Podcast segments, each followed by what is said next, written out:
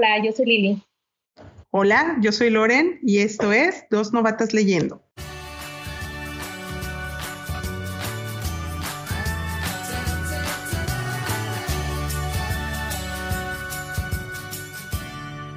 Hola, hola, ¿cómo están? Bienvenidos una vez más a Dos Novatas Leyendo. Hola, mi Lili, ¿cómo estás? Muy bien, ¿cómo estás tú? ¿Cómo va todo por allá? Aquí bien. Otro hospital atravesado, pero por eso no pudimos grabar la quincena pasada. Pero pues ya estamos por aquí de vuelta. Una, una disculpa que no, que no pudimos subir el episodio anterior.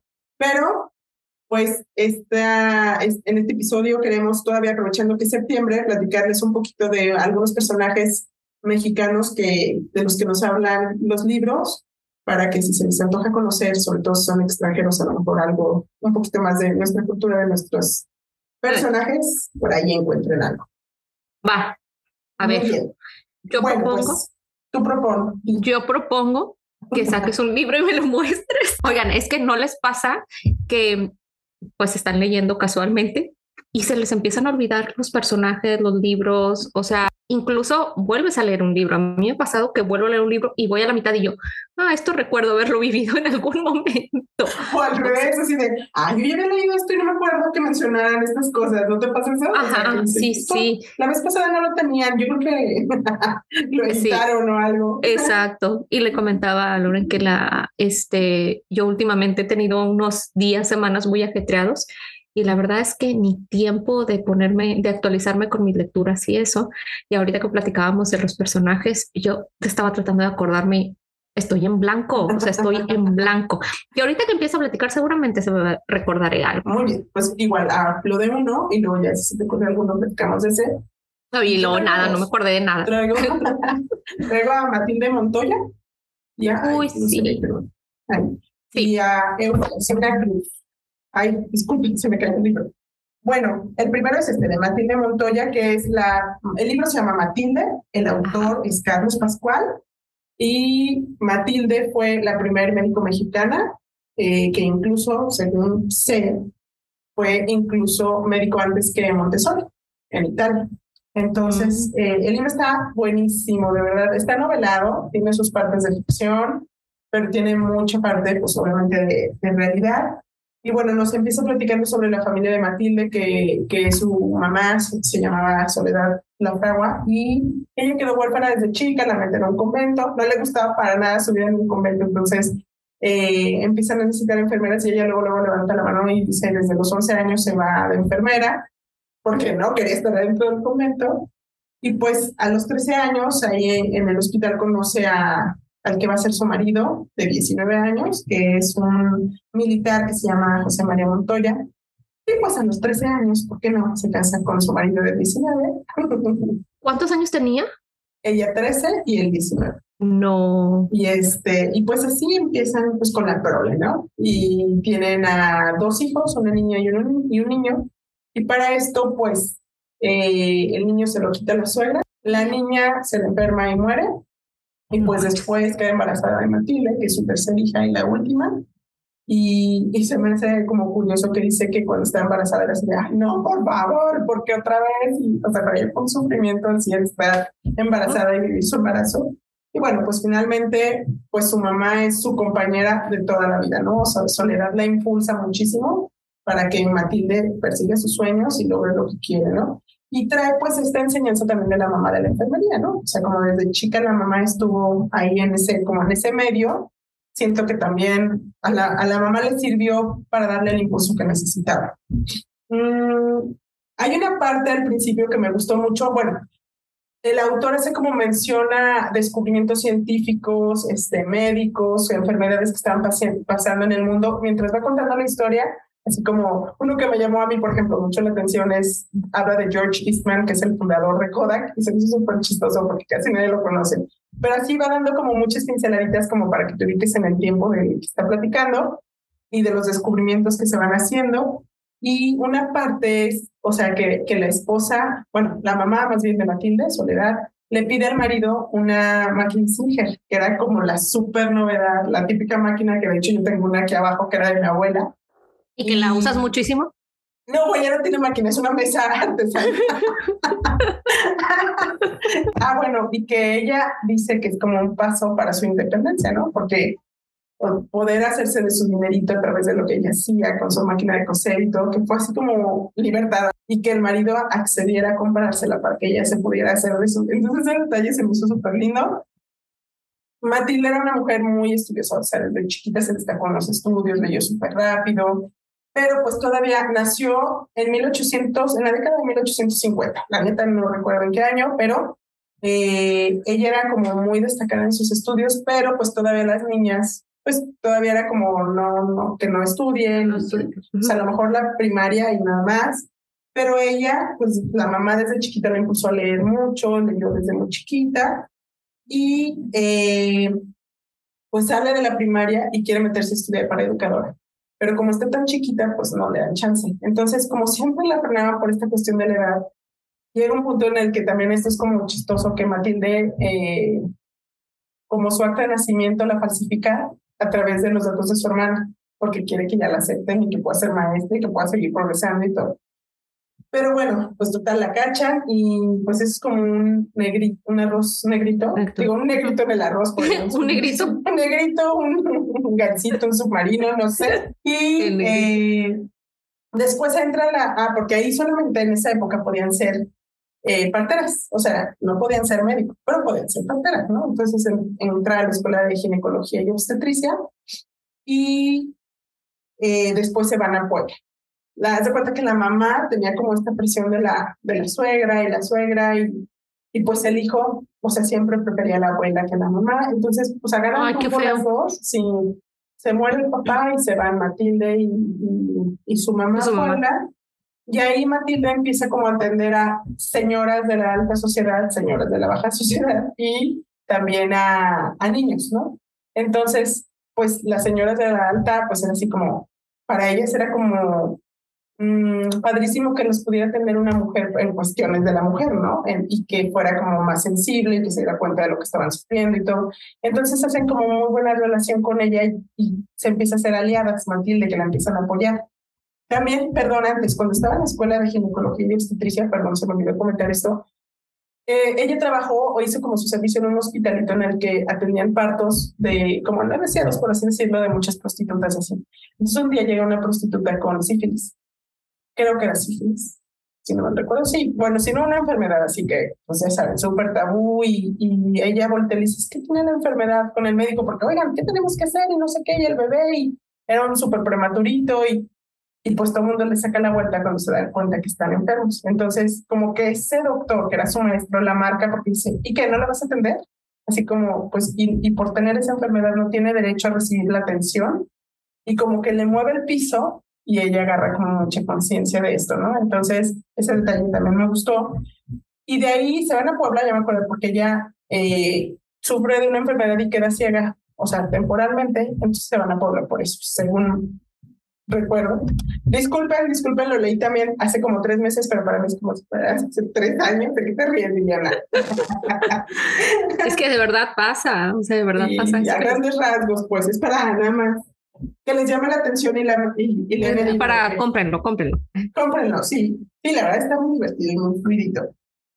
Bueno, total que aquí, con este favor de las doñas de la alta alcurnia, que se empieza a hacer como sus chomps, eh, también como que el gobernador le empieza a apoyar, entonces ella ya empieza sus estudios y demás, pero eso no empieza como a recibir eh, muchísimas críticas porque, o sea, la gente no quería que una mujer estudiara medicina las mismas mujeres empiezan a como poner de qué onda con esta vieja.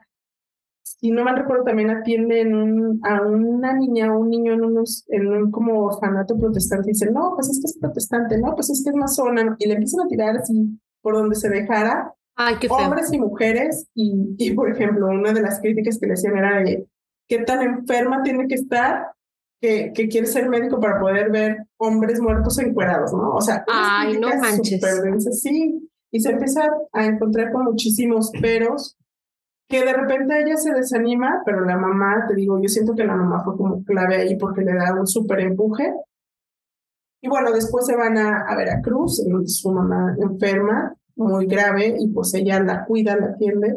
y después regresan a Puebla. La verdad les fue de la fregada, no quiero decirles qué más le pasa, pero de verdad la gente se pone muy en su contra y, y tratan de, deshacerse de, de estas personas no deseadas hasta que, perdón, deciden regresar a México. Y en México, pues entra a la escuela de San Ildefonso, a la de medicina. Ajá.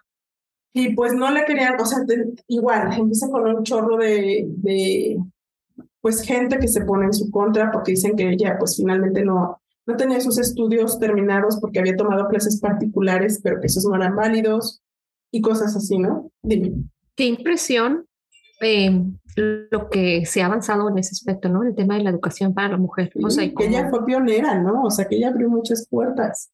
Exactamente, como una manera de trascender o de poder ayudar como a todo este movimiento de o esta necesidad de que se nos reconozca tanto a derechos como este, sí, en general, o sea, derechos que debemos de tener, eh, la manera de pelearlos pues luchando contra este sistema, de decir, ah, bueno, pues yo quiero esto y voy a luchar por este objetivo, que era finalmente lo que ella buscaba, ¿no? Este derecho a la educación y poder trabajar. Y nadie le estaba dando nada, o sea, ella se estaba quemando las pestañas solita, ¿no? O sea, Exacto. como, oye, dame mi título. Pues no, güey, le estaba estudiando igual que los demás, ¿no? Justamente, digo, no recuerdo qué año fue, pero yo, mi primera jefa, jefa ya oficial de, en derecho, fue la ex procuradora de Nuevo León. Ella acababa de salir de su cargo cuando le ganó o ganó no, eh, tuvo un examen y le dieron este, una notaría. Y, este, y ella nos platicaba, porque en la notaría solamente había mujeres, solamente uh trabajamos puras mujeres.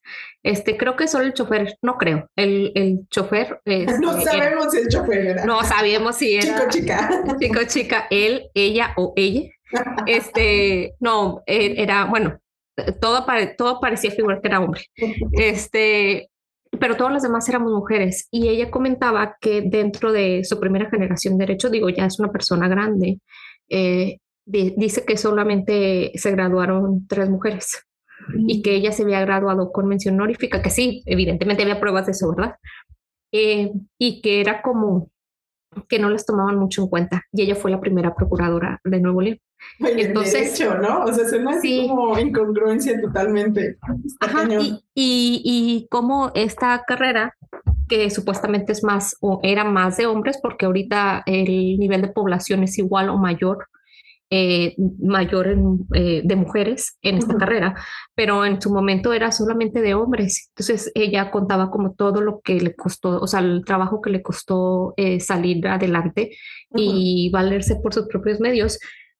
Muy inteligente la mujer, pero, pero ella fue un parteaguas para que hubiera más mujeres que estudiaran derecho. Entonces, como esto es el mérito que se les da, o sea, a estas mujeres. Claro, digo, yo no. Que luego son olvidadas.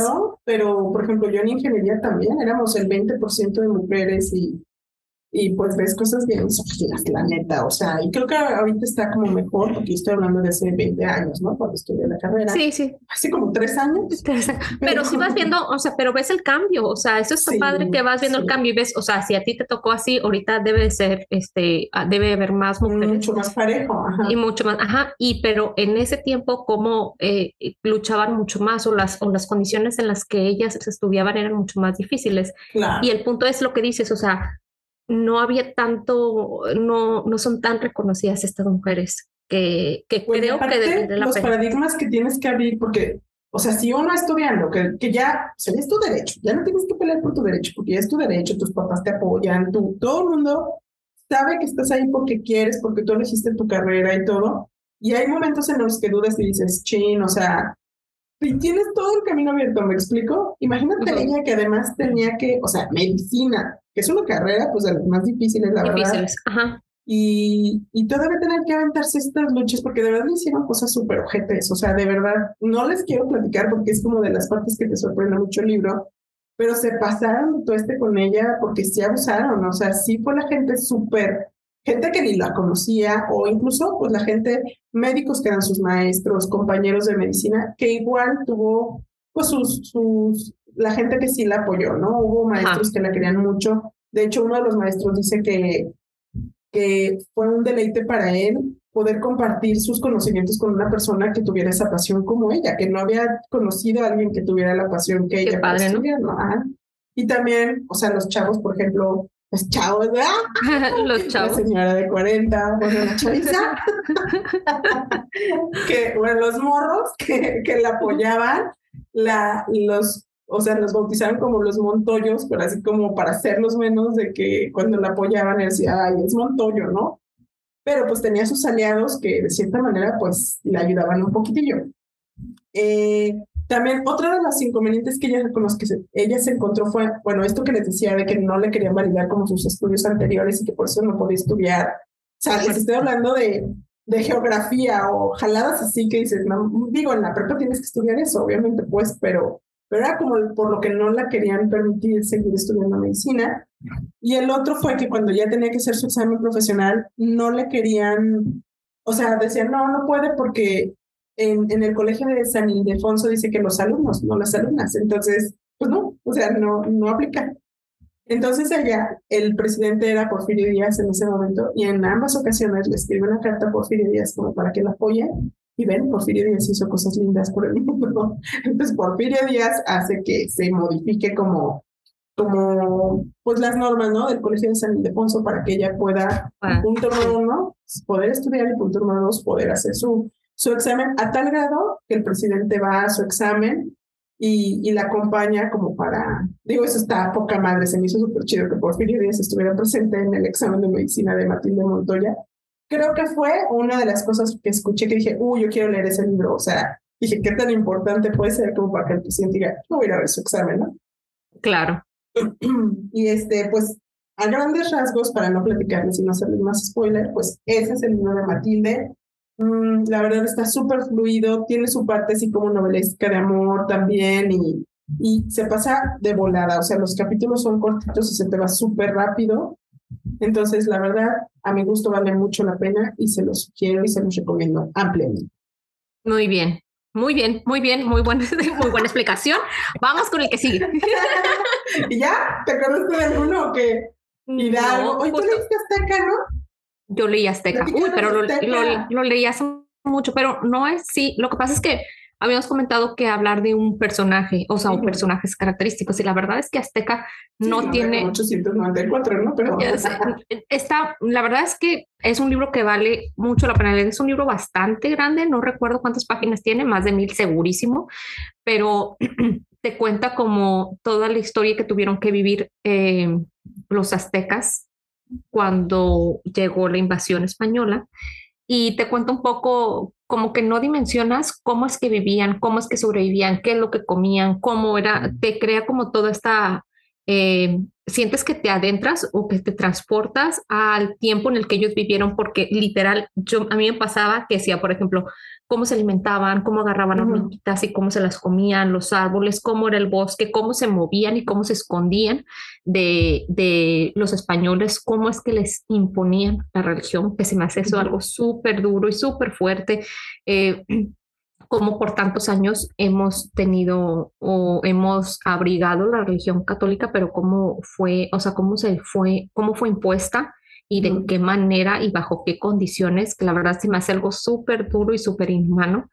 Eh, de eso es lo que, me, lo que más recuerdo del libro. El libro lo leí hace como 12 años, no sé, lo leí hace mucho tiempo, eh, pero no existe, yo no recuerdo, un, recuerdo un personaje que te va narrando, pero no es como de lo que yo recuerdo de como, historias. Ajá, o sea, no es un personaje histórico, ¿sí me explico?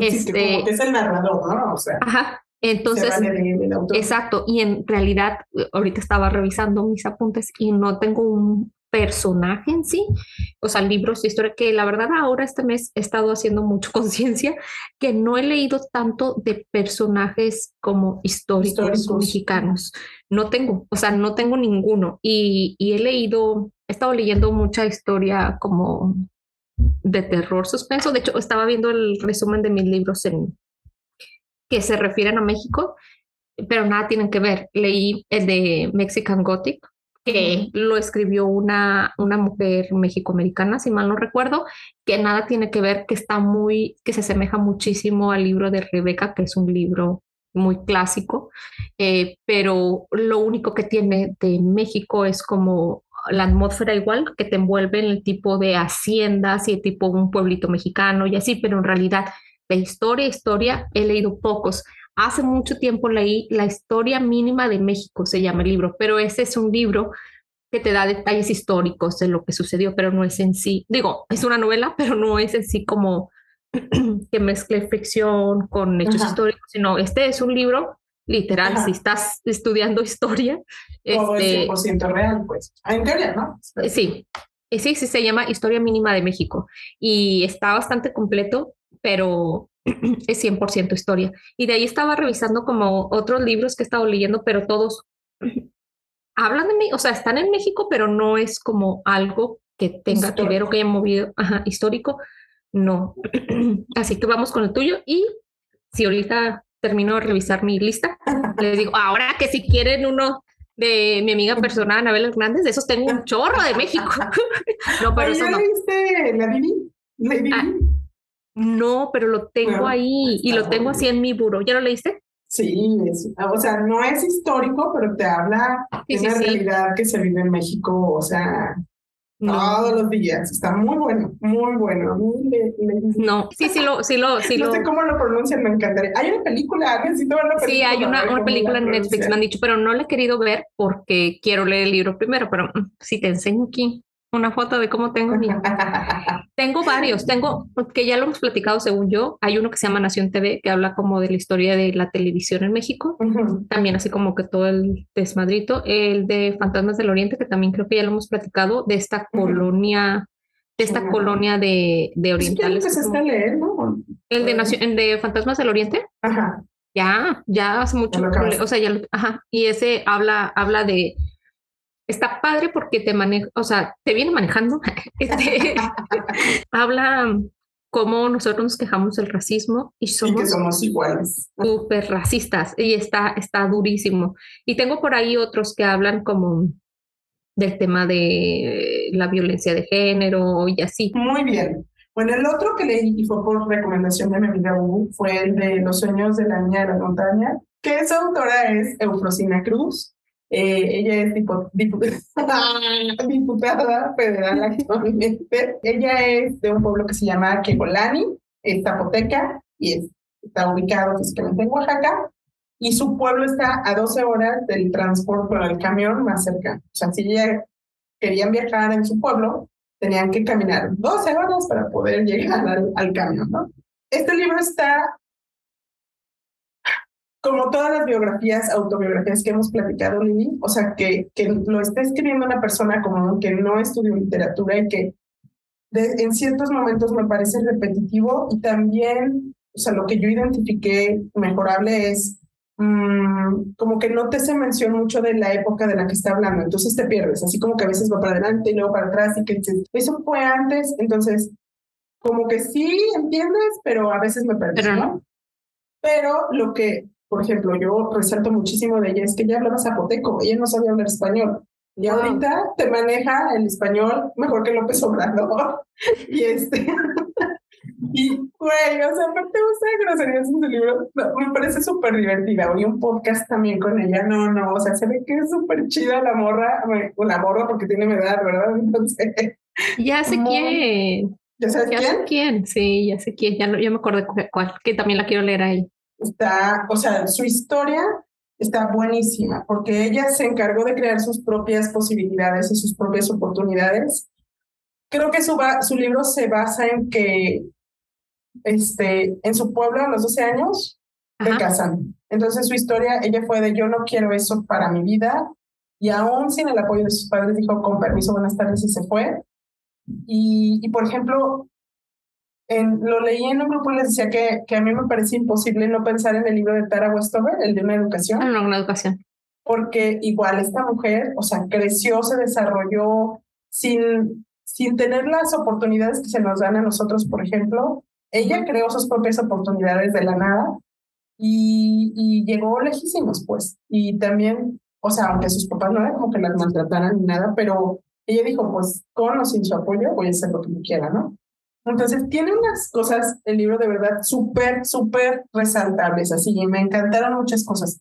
Primero, o sea, lo primero que me llamó la atención es que tiene un hermano con un nombre maravilloso, se llama Lorenzo, bueno, se llamaba, falleció su hermano, y ella dice que desde el principio como que Lorenzo también la impulsaba, era mayor que ella, creo que varios años mayor que ella, y como que Lorenzo fue una inspiración para ella y muere debido a una enfermedad, y como los hospitales estaban súper lejos, pues no recibió atención. Entonces yo siento que eso le inspira a ella porque ella quería ser médico al principio, como a crear estos sueños de, tener una educación. Y posteriormente habla muchísimo de un profesor que le inspiró a soñar, que, que ella veía el cuarto de su profesor y decía, ¿por qué no duerme en un petate? ¿Por qué mi profesor huele tan rico? ¿Por qué siempre está tan peinadito? Porque dice, yo quiero ser así, yo quiero eso, yo. Y dice, fue mi inspiración y mi creador de sueños. Y este, y como que fueron bueno, el, profesor también como que la sonsacaba, tú juegas canicas, porque las niñas no podían jugar canicas, pero el profesor veía que ella y le decía, tú juegas canicas, o sea, y de ahí ella empezó a forjar sus sueños, porque dice que, que ella era súper rebelde, que los primeros en levantarse eran las mujeres, su mamá, ella y sus hermanas, y las últimas en acostarse eran ellas, porque tenían que servir a su papá y a sus hermanos. Y, y que ella empezó como, ¿por qué? ¿Y por qué ellos pueden jugar canicas y yo no? ¿Y por qué ellos pueden quedarse en la escuela jugando y yo tengo que regresar a hacer las tortillas y todos estos cuestionamientos en su cabecita fueron las que me fueron moviendo como las piezas para que ella se liberara. Y digo, a mi gusto es como, para que una niña se cuestione eso, está cañón por eso. O sea, sí, claro. No cualquiera, y creo que por eso también ella llegó hasta donde llegó. Y, y ella lo que dice es que hay que moverles estas hormiguitas a todas las niñas también, ¿no? Para que despertar esa curiosidad y despertar esa rebeldía en ellas y, y que sigan adelante. Bueno, total, a los 12 años le dice a su papá, papá, yo no me voy a casar, me voy. Y el papá, pues si te vas, te olvidas de nosotros. Igual que con Taro Westover, ¿no? Pero esta niña tenía 12 años. Entonces, dice que, que a ella le conmovió mucho el esfuerzo de su mamá porque sacó un billetito de 100 pesos y se lo puso así sin que el papá se enterara. Y este, y pues vámonos, así con una mano adelante y la otra atrás. Y la mandaron a, a una ciudad con unos familiares en donde la trataban súper mal, que era como eh, pues la que les hacía la limpieza de la casa y en sus horas libres se iba a estudiar y cosas así. Sufrió también mucho, o sea, porque pues obviamente los familiares también pues tenían del pueblo, ya se habían como movido un poquito, pero también traían esas costumbres, ¿no? De que las mujeres son para servir y bueno, pues total que llega hasta la universidad, se decide por contaduría y después regresa a su pueblo, ¿no? Y pues llega y el papá le decía, ah, porque el papá siempre dijo, es que si te vas, no quiero que regreses con un porque eso es lo que le pasa a todas las que se van, ¿no? O sea, se van y quedan embarazadas y, y que ella el estigma este que le puso el papá también le ayudaba a dar, o sea, tener esa determinación de, no, güey, o sea, yo no voy a caer en eso, yo voy a ser alguien casi, casi así como para decirle, te vas a arrepentir de haberme dicho eso, te voy a demostrar que yo no soy así, ¿no? Total, este, ella llega, regresa a su pueblo y pues tiene que romper muchísimos paradigmas porque las mujeres no se podían, por ejemplo, sentar en la mesa, se tenían que sentar en el piso y ella dijo, no, yo no voy a sentar en el piso. Entonces le decían los hombres, ah, pues tú tienes que chingar unos mezcales con nosotros y ya, pues me los chingo, ¿por qué no? Entonces, pues así de, ah, no manches, está tomando y, y por ejemplo, ella jugaba básquetbol y era el árbitro y, y la criticaban y criticaban a su familia y decían que era marimacha y luego un día llega con una camioneta porque dice, mm", así como para darles en la mano, voy a llegar con una camioneta manejando porque nunca ha habido una mujer que en el pueblo llegue manejando, ¿no? Entonces dice, es que romper todos esos paradigmas y suena así como muy pregón y todo, pero a mi familia le dolía. O sea, y mis, mis, mis padres, bueno, llegó un punto en el que ella se postula para presidente municipal y los papás le dicen, por favor, ya, o sea, nos estás haciendo muchísimo daño, todo el mundo nos critica, todo el mundo, o sea, estamos en la boca de todos, nadie nos quiere, nos van a correr del pueblo, por favor, deja de hacer tanta cosa, cuando ella sentía que le estaba haciendo bien a su gente, ¿no? Ah, qué fe. Sí, o sea, como, estaba en disyuntiva ella, ¿no? De estar haciendo lo correcto o estoy afectando a mi familia y no vale la pena. Pues total que eh, ella progresa y progresa y el día que eh, se, se, postula para presidente municipal, gana, pero no la dejan ejercer.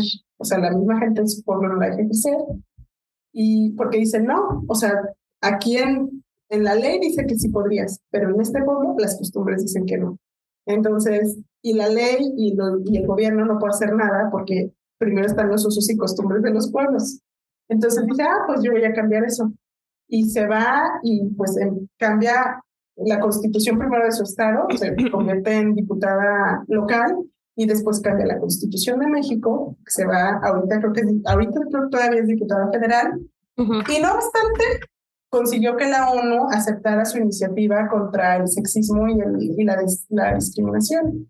O sea, la verdad es que te digo mis respetos para mí, porque te digo que así súper comparable el, el, libro de Tara Westover en el mundo rural de esta mujer, a mi gusto, pues también es como muy, o sea, tiene un mérito grandísimo, ¿no? ¿Cómo dices que se llama el libro?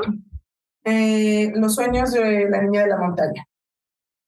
Y después, este, bueno, las cosas como que más resalto que dice, bueno, ella tuvo atentados, eh, o sea, una amiga de ella falleció también buscando como estos mismos objetivos. Ella, las mujeres no podían votar en su pueblo y lo que cambió la constitución es que las mujeres pudieran votar y no solo eso, sino también ser votadas. Y también luchó porque decía que era más penado lastimar a un animal que casarse con una niña. Entonces ella también luchó porque se cambiara la constitución y que no, o sea, no se permitieran los matrimonios con, con niñas, ¿no? Sí. sí, sí, oye, es que criticamos y criticamos la pedofilia y todo. Y en México, ay, pues como es una costumbre, pues lo, o sea, a veces cerramos los ojos. Es que yo me quedé pensando en eso, que digo, no manches, sí, pues, ay, pues en los pueblos así es, ay, pues así es. Y pues como tú no vives ahí, entonces, este, ella dice, es que eso no es una costumbre. Una costumbre es mi comida, mi ropa, mi idioma, o sea, mi lengua, pues no que se acostumbre que la mujer no tiene voz ni voto, que es invisible y que además se pueda casar con una niña y robarle su infancia y traumarla y que porque su hermana se casó a los 12 años y tiene no sé cuántos hijos, porque desde niñas son mamás, pues, ¿no? Y se casan con hombres mucho mayores que ellos. Dice, eso no está bien. Y claro, güey, o sea, ¿cómo podemos permitir? O sea, yo critico muchísimo eso que digo, ay, los pedófilos, ay, es lo mismo, güey, o sea, y en, nuestra, en nuestro país se da súper natural. Y lo que dicen, ¿no? Se ve muy, se ve muy, ajá, natural. O sea, se ve muy, ah, pues normal, ¿no? O sea, son usos y costumbres, ¿no? ¿Cuáles? Y además, te haces güey, así como que si no pasara, pero sí pasa, ¿no? Exacto, ese es el tema, que, que como que ignoras que, que, está ahí. Ajá, entonces hay que resaltarlo y decir, oye, eso no está bien, me vale madre, ¿no? Y bueno, eh, una parte que dice, que me gusta mucho, que ya lo mencioné, pero es que le dice, tu origen no define tu destino. O sea, tú propio, tú, tú creas tu propio destino, tú forjas tus oportunidades. Claro que es más fácil cuando tienes esas oportunidades al alcance de tu mano, o sea, pero ella critica mucho que el gobierno vea a los pueblos indígenas como vulnerables. Porque dice, es que no somos vulnerables, es que nos tratan como vulnerables porque no nos dan educación, porque no nos dan, y así nos mantienen en el yugo, ¿me explico? Entonces, no somos vulnerables, lo que pasa es que se la pasan dando unos subsidios, como dicen, yo creo que se, se, parece mucho al dicho que dicen, no le des el pescado, enséñale a pescar, ¿no? O sea, no le des el dinero. es gente súper capaz, pero que como tú los tienes sometidos, pues para ti como gobierno te conviene porque el día de mañana votan por ti, ¿no? Entonces, yo no creo en subsidios, yo no creo, yo creo en corresponsabilidades. Dame chance, yo te voy a demostrar de lo que soy capaz. Entonces me encanta eso, que ella se siente súper capaz, porque lo es, ¿no? Pero pues, o sea, te lo demuestra desde que aprendí a hablar español y hablo perfecto español y te digo, o sea... Qué impresión, ¿no? Sí. Sí, yo lo he escuchado en entrevistas y habla como... Sí, como, como si fuera su lengua nativa. Otro tema que me gustó muchísimo que menciona es como que ella tiene que pasar como por un proceso para perdonar a sus padres porque entendió que era como lo que ellos siempre habían visto, lo que ellos siempre habían vivido y, y que ese decirle, no vuelves, es como decirle, pues es que me duele que te vayas, pero vas en contra de todo lo que nosotros queremos para ti y, que creemos que es lo mejor para ti, ¿no? Pero que al final su papá le dan, creo que es el Premio Nacional de la Juventud, una cosa así, se gana muchísimos premios, ¿no? Entonces que el papá llora, así que va a estas premiaciones vestido con sus trajes típicos y que cuando le dan el premio, entendí que él era lo que había vivido y era como creía que se debía vivir y pues lo que estaba haciendo para él estaba mal, pero pues yo no puedo juzgarlo porque pues él así aprendió a vivir, ¿no? Ajá, entonces eso es lo difícil, aprender a cambiar un paradigma, no solo de mi familia, de toda una comunidad que te va a juzgar, ¿no? está muy, muy lindo. A mí, la verdad, se me hace muy, muy lindo. ¿Cómo, llegaste a él? Hubo mi amiga, una vez me, Luisa, te lo, te lo, te lo recomendó me mandó un podcast de ella y me dijo, ve, no manches, está interesantísimo, ojalá la puedan invitar. Eufrosina, te invitamos algún día, si digo, yo sé que es federal, pero me dijo, oye, es que está buenísimo, como platicamos de Betara Westover y, y ella también dice que lo más importante es como la educación, la salud. Ella vivió la pérdida de dos de sus familiares muy cercanos porque no llegaron a, a, a los a recibir atención, médica. Entonces, este, dices que si tú me das educación, nosotros podemos llegar lejísimos. Pero pues nosotros, si el gobierno no nos los da, porque también me encanta su actitud de, no es culpa del gobierno, despertemos todos y pongámonos las pilas y órale, o sea, a lo mejor el gobierno no nos lo va a dar, pero tú te puedes ir educando poco a poco y, o sea, tu educación nadie te la va a quitar, ¿no? Entonces, muy, muy recomendable. Ah, por cierto, Idalia de Judges Books la va a tener ay, no me acuerdo qué día, me parece que el 27 en su club de lectura. No manches, qué buena onda. Entonces, por si se quieren unir, si, lo, si alguien ya lo leyó, vayan y busquen a Yagis Club, que igual lo vamos a, a poner por ahí en, el, en Instagram para que puedan ver su cuenta y si se quieren unir, que le escriban y le manden un mensajito para que tengan la oportunidad de ver, pues ella va a estar platicando sobre su libro, obviamente, y digo, yo escuché el podcast de ella y es, te platica prácticamente el libro, ¿no? Obviamente en el libro te detalla muchísimas anécdotas más personales y todo, pero eh, yo creo que vale la pena escucharla. Es simpaticísima, o sea, te hace reír cómo platica las cosas y no sé, a mí me encanta escucharla. Por si quieren escucharla en vivo, ah, qué bonito. Ahí. Sí, yo creo que sí me uno. Muy sí me uno, ya vi cuando llega el libro, llega hasta octubre. Mm. sí, fíjate que en Amazon se acabó, o sea, estuvo para el club de, de Yalis, de Italia, estuvieron buscando como, pues comprar el libro varias personas y nos dijeron, no, es que ya no está disponible en Amazon. Entonces, no manches. Sí, ha tenido su auge por ahí. Pues qué bueno, pues también me da mucho gusto por ella. Sí, y todas las regalías se van a una fundación que hizo ella en nombre de su familia que mataron para las, o sea, para los niños que quedan huérfanos por feminicidios, por ejemplo. Entonces, ya saben, si lo compran, además están contribuyendo a una buena causa. Ay, no manches, qué fuerte. Sí. Pues muy bien. Lili, hablé muchísimo. No, estuvo súper bien, estuvo súper bien. Prometo que para la otra voy a sacar unos de la manga. la boca. No, hombre. ¿Quieres este, pues muy bien, esperamos que se hayan divertido. La verdad es que a mí me gustó mucho. Eh, creo que él no me esperaba, o sea, un capítulo así. O sea, yo me esperaba que ibas a hablar como de otro tipo de personajes. Y me gustó mucho. y de Hidalgo. Ajá, exacto. Sí, como personajes, pero eh, no, la verdad es que está padrísimo como ver desde otra mirada estas mujeres que han hecho historia. Y está, está padrísimo, está padrísimo. Y es otra mirada. A veces mm, cuando estamos en este mes solemos hablar de temas así más, más eh, enfocados en la revolución y eso que la verdad también está padrísimo, pero creo que esto es como una ventanita para escuchar eh, o aprender un poquito más o conocer un poquito más lo que te he platicado, como de estas mujeres como que no son tan visibles.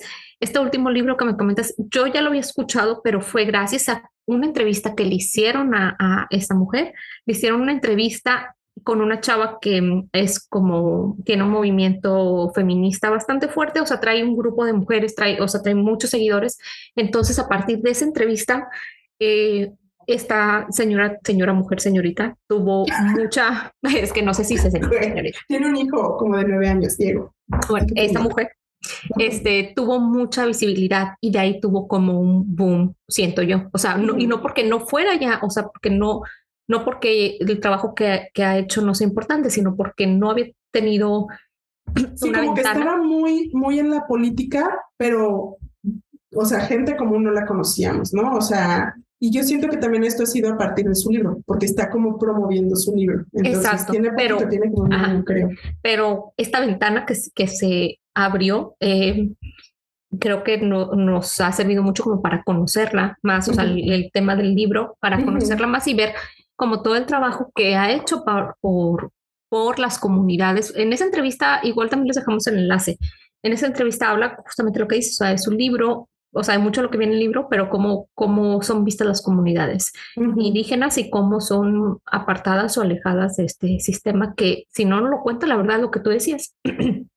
Ni te lo dejamos que no pueden votar, güey. O sea, ni te enteras. o los dejas pasar, ¿no? Como que, ay, bueno, pues allá ellos felices a su pueblo y pues, o sea, ni te interesa. Entonces. Dales la cobija a los de la Huasteca y así. exacto. Y es a lo que más, ajá, es a lo, a lo que llegas y, en tu ignorancia, y lo digo así con todo respeto, porque nuestra ignorancia.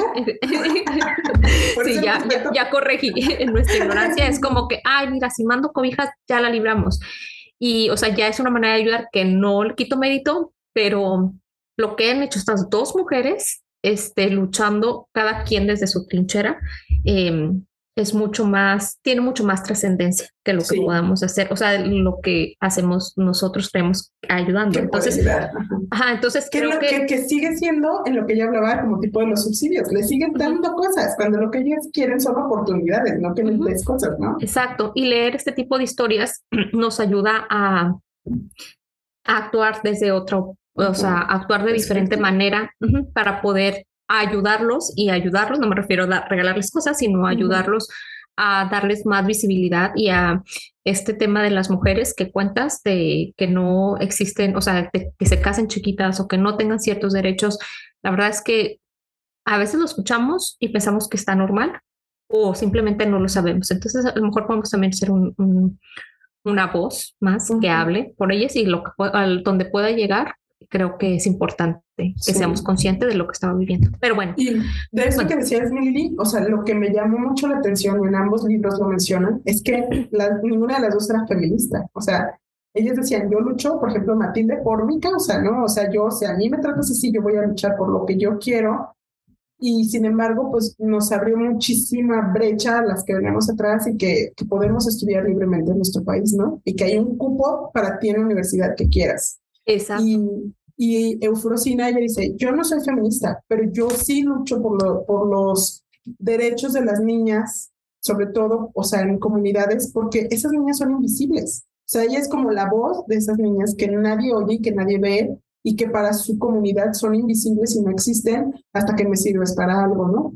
Entonces, y me encanta que dice, yo no soy feminista, pero tiene su palabra de corresponsabilidad, ¿no? O sea, y me encanta porque sí lo menciona de esta manera que dice como, hay mucho por hacer todavía por las mujeres porque digamos que, que pues sí se nos negó muchos derechos mucho tiempo y hasta la fecha hay cosas que, que se nota el machismo, pues, pero tenemos una corresponsabilidad, o sea, tanto hombres como mujeres, y cada uno somos complementarios, complementarios, y esa visión me encanta, pues, o sea, se me hace súper chido que no necesitamos igualdad, necesitamos equidad, ¿no? Porque yo, creo que el término, el tú lo puedes poner el término una palabra a lo que tú haces, pero más que la palabra que le pongas son los, este, las acciones que tú tomes para ayudar o para, sí, para sacar adelante. Hacer el cambio. Hacer, hacer un cambio. Entonces, ellas dicen que no son, está respetable, pero creo que sí, eso que hagan un cambio no, literal, tiene mucho más mérito ajá, que una que, ponerle una palabra a, lo que ellas hacen. Y me encanta porque lo reconoce y dice, es que yo recibí el apoyo de muchísimos niños, o sea, o hombres o mujeres, ¿no? O sea, pero hombres que apoyaron mi causa de, de ser visibles a las niñas. Entonces dice, y digo, ella también apoyaba muchísimo a los hombres porque sus, sobrinos que eran hombres los apoyaba para estudiar y dice que ya todos sus sobrinos tienen carrera, por ejemplo. Pues si yo recibí el apoyo de muchísimos hombres, como cómo me voy a aclarar feminista cuando muchos hombres estuvieron a mi lado, ¿no? No sé, eso fue como algo que me llamó la atención, que decían, es que yo creo que no puedes apoyar el feminismo porque tampoco quieres que exista el machismo, pero, pero claro que quieres que haya equidad de, de derechos, ¿no? Entonces creo que esa es como su lucha tal cual. Y pues hasta aquí llegamos, no sé si, si quieran agregar, quieran, quieran la ¿Quieran? ¿Quieren quiera? este, no, muchísimas gracias por habernos acompañado. Esperamos este, estar de vuelta por aquí pronto. La verdad es que luego se atravesan unas pequeñas cosas, pero, pero aquí estamos al pie del cañón y ya listos para retomar retomar este, la rutinita también de lectura. Y es que también este caos de, de la vida está cañón. No, no, este... no mientas, platícales que te fuiste de concierto y de vida, living la vida loca, chavas, y que ah, tú disfruta unos días libros, otros días conciertos y felicidades. Sí, la verdad es que ha habido muchas actividades últimamente y también las vacaciones, o sea, como que todo fue como que regresar a, la, regresar a la rutina y todo también no ayuda mucho y la vacación pues menos, ¿verdad? Eh, aparentemente. Pero ya listos y dispuestos para agarrar el ritmo. Eh, les podría dejar una foto aquí de mi mugrero, pero ya, ya me urge agarrar ritmito porque tengo un caos por aquí. Este, pues muchas gracias por habernos acompañado. Espero que lo hayan disfrutado y nos encantaría que nos dejen sus comentarios por ahí por Instagram eh, de lo que opinan del podcast o de qué quieren que hablemos. Este, nos encantaría saber que nos escucharon. Eh, y pues suscríbanse al podcast, denle clic a la campanita para que les avise cada que haya un episodio nuevo. Y si no, recuerden que nos escuchamos, de ser posible, cada día 7 y 21 del mes. ¿Sale? Muchísimas gracias por acompañarnos. Muchísimas gracias. Nos vemos. Hasta la próxima. Bye.